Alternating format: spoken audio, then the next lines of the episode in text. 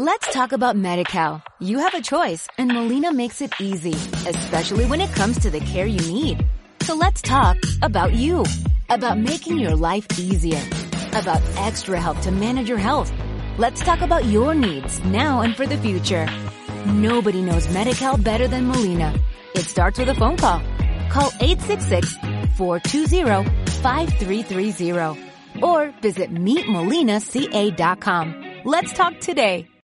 Buenas a todos y todas, bienvenidos una vez más al podcast de Efecto Dorsal y hoy vamos a aprovechar que ayer tuvimos la reunión de oficiales, de jueces de triatlón eh, aquí en el País Vasco y vamos a hacer un breve resumen de las novedades que incorpora el reglamento de nuevo en, este nuevo año 2020 eh, de cara a las competiciones de triatlón. Es un programa muy específico para ti, pero bueno, creo que merece la pena hacer un pequeño repaso y dejo el link en la descripción a la circular de la FETRI donde se puede leer el reglamento completo y que como ya sabemos hay que leérselo.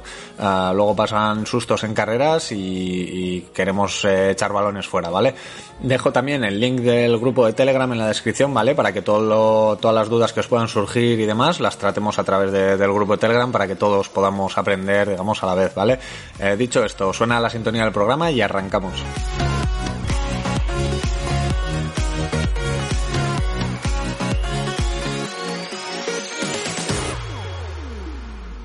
Bueno, pues un año más tenemos novedades en el reglamento de la, de la FETRI, ¿vale? El reglamento de competiciones de la Federación Española de Triatlón, ¿vale? Y lo único que quería era, pues, comentar un poquito por encima las, las novedades, las principales novedades, ¿vale? Que son básicamente dos.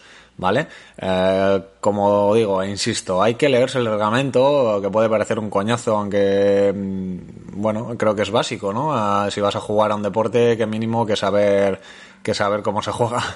Eh, luego vienen los sustos, como decía, en carrera. Entonces, bueno, vamos a evitar sorpresas, ¿vale? a mí no me parece justo que alguien que vaya a hacer un Ironman, pues a mitad de carrera eh, se quede fuera y, rompa toda la ilusión que ha ido creando en un año, pues por no haberse leído cuatro páginas, ¿sabes? Al final es una tarde que te pones, lo lees un poco por encima y ya sabes qué se puede hacer y qué no, ¿vale?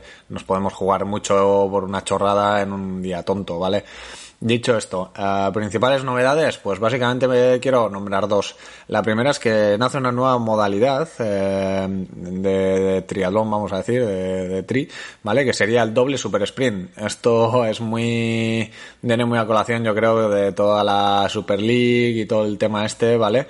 De, de, competiciones un poco más eh, para visualizar ¿no? el tema del triatlón. Me imagino que de cara a Juegos Olímpicos también al final no se sabe muy bien qué formato va a funcionar, eh, porque el sprint igual es demasiado corto, pero el olímpico es muy largo para televisar y se hace aburrido. Entonces, bueno, hay un nuevo formato que es el doble super sprint, ¿vale?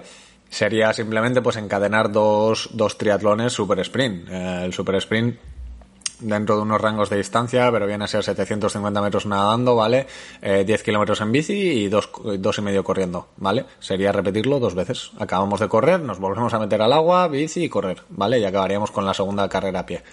Eh, sin más, como novedad es curioso, ¿no? Que, parece que la FEDITRI, la FETRI pues también se ponga a las pilas y se intente poner un poco al día de, de lo que se está llevando, ¿no? Algo que empezó con la Super League, esta de triatlón, y que bueno, que, parece que eso, que, que, la quieren adquirir y, integrar un poco, digamos, en, en, el resto de competiciones. Eh, la otra, la otra norma nueva, por decir algo, la otra nueva, la, la novedad, digamos, y es que así como el año pasado eh, se, se dijo que ya no era obligatorio llevar el dorsal en bici, ¿vale?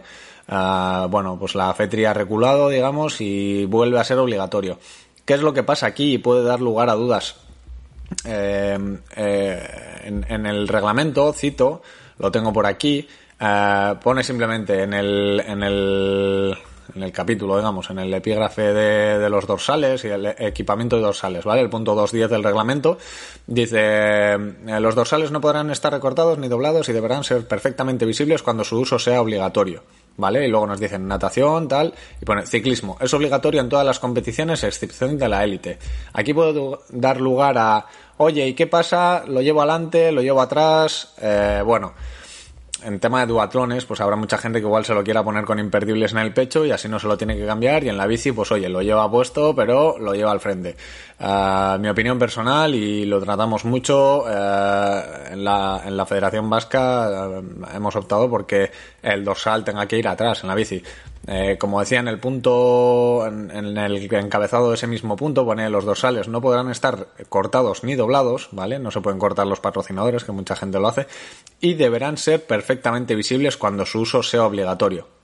Punto 2. Ciclismo. Es obligatorio en todas las competiciones, con lo cual se entiende que si es obligatorio en bici, ¿vale? Hay que llevarlo visible. Eh, si tú lo llevas en el pecho con imperdibles y vas en cabra, no se ve. Con lo cual, mmm, hombre, eh, la interpretación del reglamento es que tiene que ser visible, ¿vale? Simplemente porque lo sepáis. Vuelve a ser obligatorio y recomendación, que es que no cuesta nada llevarlo en la espalda, ¿vale? Porque si no, eh, puede que vayáis a competir a otro sitio fuera o tal, y en ese sitio os haya quedado con que si tiene que ir detrás, ¿vale? Como esa interpretación de los oficiales, pues, eh, oye, ahí, deja, ahí dejo el consejo como oficial, ¿vale? Eh, es, un, es un trabajo que se facilita a los oficiales el poder ver el, dorsal, ¿vale? Con lo cual, pues pensar en ello, eh, no os la juguéis, que no cuesta nada llevarlo ahí en la espalda. Por otro lado, y en la misma línea, hay otro punto que siempre es muy conflictivo y del hecho, eh, de hecho el año pasado en, en el duatlón de Ibar, creo que fue, si no me equivoco, a Irene Loisate, creo que fue, a la descalificaron por dejar la bici en la T2 metida de frente, ¿vale? Esto es un tema que, que siempre ha generado bastante controversia, de que si se pueden dejar de frente, de no, que vas al Du de Soria o al Tri de no sé dónde y se pueden dejar de frente las bicis, ¿vale? El reglamento sí que es verdad que, bueno, eh, pone en, el, en el, la página 41 del reglamento, ¿no? Que es donde marca el tema de las transiciones, del área de transición, pone en las, bueno, leo la primera y leo la segunda, porque es donde yo creo que puede generar la confusión. En la primera transición, las bicicletas deberán estar colgadas por el siller con, con, con la rueda delantera apuntando al pasillo, ¿vale? Esto todos los tenemos claro, porque además es fácil de coger. Eh, y pone, en la segunda transición podrá ser colocada por el sillín o por las dos partes del manillar o frenos, o sea, las manetas en un espacio de 0,5 metros del dorsal colocado en el soporte asignado. La bicicleta deberá ser colgada de una forma que no bloquee o interfiera en el progreso de otro deportista. ¿Vale? Y aquí es donde está la clave.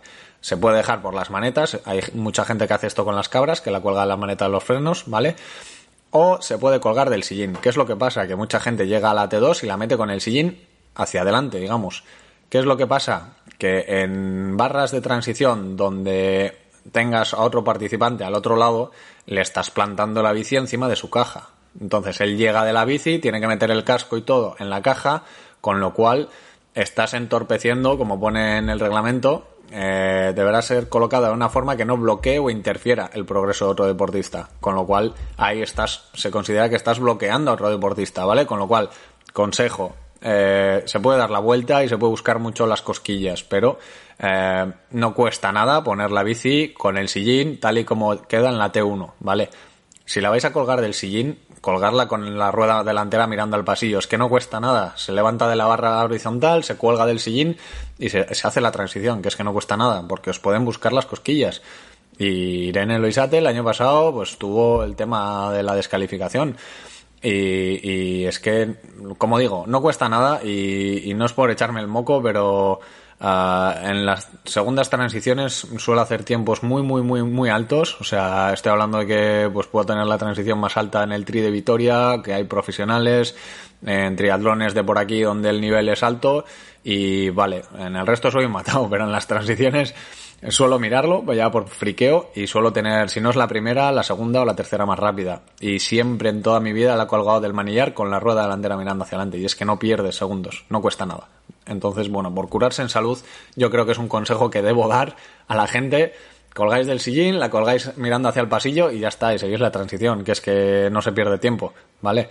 Eh, sin más, solo era por aclarar un poco estos dos puntos que eran así un poquito conflictivos y que yo creo que suelen ser los que más guerra dan a, la hora de competir, ¿vale?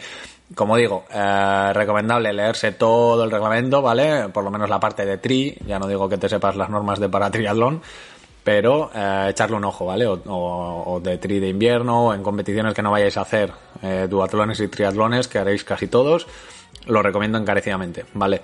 Dejo el link Y nada, lo dicho, si queréis tratar temas de dudas, si os parece bien, si os parece mal, eh, os dejo el grupo de Telegram, os respondéis en cualquier comentario de las redes sociales, ¿vale?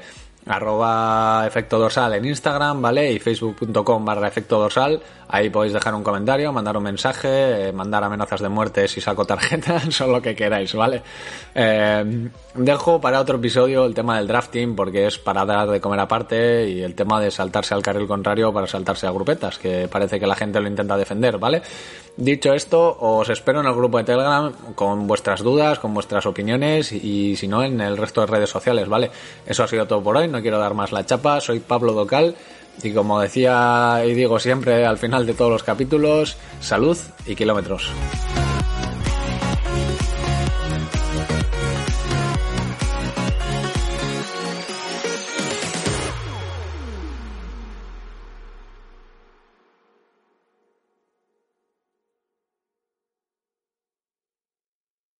Let's talk about MediCal. You have a choice and Molina makes it easy, especially when it comes to the care you need.